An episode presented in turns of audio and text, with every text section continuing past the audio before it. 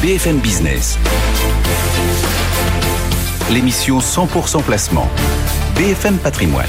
Cédric Decoeur.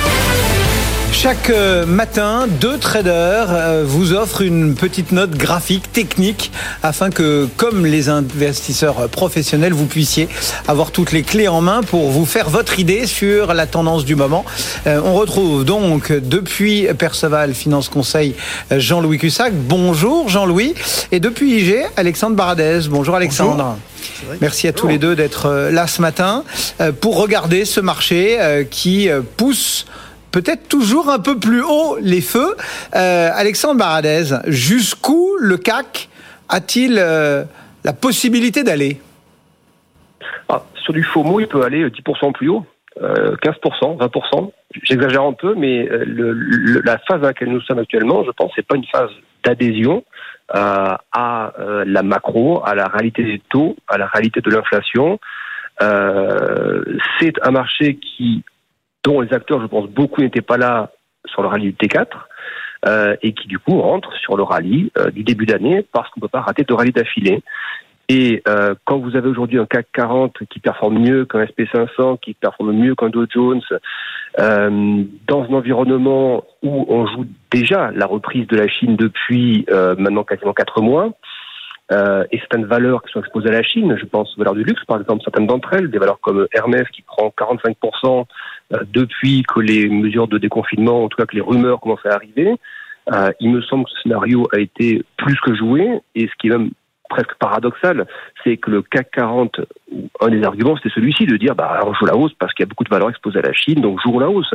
Euh, regardez la tête des indices chinois, vous prenez un Shanghai Composite, un CSI 300, un Hang Seng ou, ou autre, euh, le CAC explose ses indices complètement depuis quelques semaines. Maintenant, il y a même des divergences très apparentes euh, entre un Hang Seng, par exemple, dans lequel vous avez toutes les belles valeurs de consommation, les Alibaba et autres, euh, donc ils jouent clairement la thématique, elle aussi, de la réouverture, et pourtant, l'indice dans lequel vous avez ces valeurs-là, lui, a marqué quelques jours en plus bas depuis, depuis le début du mois de janvier.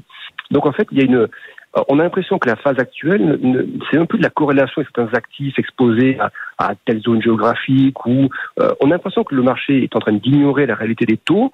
Euh, regardez un peu du côté de l'Allemagne, par exemple, le taux deux ans allemand, quand on regarde les taux deux ans aussi bien côté US que côté Europe par rapport aux politiques monétaires, il est à 2,87. Enfin, il est monté hier à 2,87. C'est son niveau le plus élevé depuis octobre 2008. Euh, et pour les marchés européens, les marchés actions, on a l'impression que ça ne hausse. Alors pour les marchés américains, il y a quand même une réaction. On voit que ces indices ont quand même un peu de mal à redémarrer parce que les taux euh, là-bas au côté US, on a des, des, rendements à deux mois, trois mois ou six mois qui flirtent avec les 5%, même certains qui dépassent les 5 désormais. Donc euh, à un moment donné, il va falloir, il va falloir faire, des choix. On ne peut pas avoir des marchés actions, même côté US, qui continuent de, de, de, de, de repartir avec des rendements en face très court terme et garantis. Les T-bills, hein, ce sont des, des obligations euh, très court terme du, du Trésor américain euh, qui rapportent 5% c'est des rendements absolument incroyables, totalement garantis. Pourquoi à ce moment-là on se ruerait sur les actions, euh, sachant que la, la, phase un peu de reprise et d'écartement du scénario noir a été quand même évacuée depuis maintenant quatre mois? Donc selon moi, on, est dans une phase de faux mots sur la partie européenne, de, fear of missing out, peur de rater un rallye, où on fait fi de toutes les réalités euh, de vitesse de reprise de la Chine, de niveau de taux, de d'inflation collante aussi quand on va du côté des États-Unis, hein, une inflation qui colle. Les derniers chiffres, pour moi, il n'y a pas de signaux euh, hyper positifs dans ces signaux-là. Oui, on fait un peu mieux que le mois précédent, mais c'est seulement moins 0,1 en hier tout hier par rapport au mois précédent d'amélioration. C'est un rythme anémique. Euh, il va falloir euh, s'atteler à la tâche pour aller vers 2%. Euh, ce matin, on entend un membre de la BCE qui s'appelle Panetta qui nous explique qu'en d'ici la fin de l'année, l'inflation en zone euro pourrait même aller sous les 3%. Euh, je pense qu'on a plein de mmh. graphiques sous les yeux et même historiques sous les yeux. Donc, ce que je veux dire par là, c'est que euh, presser un CAC et dire, bah oui, il va prendre encore 5, ça, c'est, moi, si vous voulez, c'est des choses on est sur le sommet, donc euh, oui, on est sur le sommet. Et le hors dividende a même déjà dépassé le sommet. Dire que c'est justifié, que c'est euh, qu'il faut suivre la tendance, là par contre, moi non. Moi, pour moi, ça reste, ça reste un non. Euh, et, je pense qu'on est toujours au stade où on, peut revoir un CAC à 6008, même sous les 6008. Voilà. Donc moi, j'attends plutôt toujours des signaux de consolidation, ce que des indices comme le Dow Jones fait extrêmement bien côté US. Voilà, lui, il arrive à le faire. Donc pourquoi en Europe on n'arriverait pas? Euh, et donc voilà, donc je surveille des, signaux qui montrent le, le, début de consultation. Voilà, donc euh, des zones, hein, si on repasse dans les zones de 7150, 7002, je pense qu'après ça peut être du 400, 500 points de décélération. Voilà, c'est le genre de signaux que je surveille sur le CAC 40 et sur son voisin le DAX. Voilà la vision, la lecture du marché proposée par Alexandre Baradez, lecture très complète. Jean-Louis Cussac, de votre côté, euh, comment percevez-vous cet indice CAC 40 Et même question qu'Alexandre, jusqu'où peut-il pousser les feux? Bah, Jusqu'où c'est le, target, si vous voulez, c'était le double top sous les 7004. Bon, on l'a quasiment fait. Hein on peut le faire en décalé. D'ailleurs, dans les fins de mouvement, on entend ce genre de commentaires, euh, comme, a fait Alexandre. Oh, ben, maintenant, ça peut gagner 5, 10, 15. C'est, je, je, je, prends le côté évidemment un peu provoque hein, de la chose. J'ai bien compris que personne n'y croit, mais en même temps, euh, c'est une manière de dire, bah, on sait plus quoi, on ne sait pas. Euh, mais c'est vrai que voilà, il y a, un objectif clairement défini par les graphiques. Voilà, sous les 7004. Maintenant, en effet, pourquoi pas poursuivre, euh, pourquoi pas reculer? Alors le, fait de reculer, le problème, c'est qu'il n'y a aucun signal qui va dans ce sens. Et je le répète chaque jour, le marché est solide, etc. Là, on voit, il y a plus de 700 millions d'échangés, le volume monte. On a une volatilité implicite qui reste à 14, c'est pas mal. Et on a des bonnes réactions euh, euh, sur les sur les publications avec Airbus ramassé, Orange, Kering, Pernod qui font les les plus forts volumes de la séance devant LVMH et Total. Euh, ce sont des valeurs qui progressent par rapport à leur, à leur ouverture. Donc on voit des ramassages. ADP, vous voyez, c'est l'inverse. Elle a ouvert fort et derrière, elle est, elle est vendue. Elle est à moins 3,7 maintenant. Donc il y a beaucoup de paniers aussi euh, d'arbitrage cash futur, de spéculation.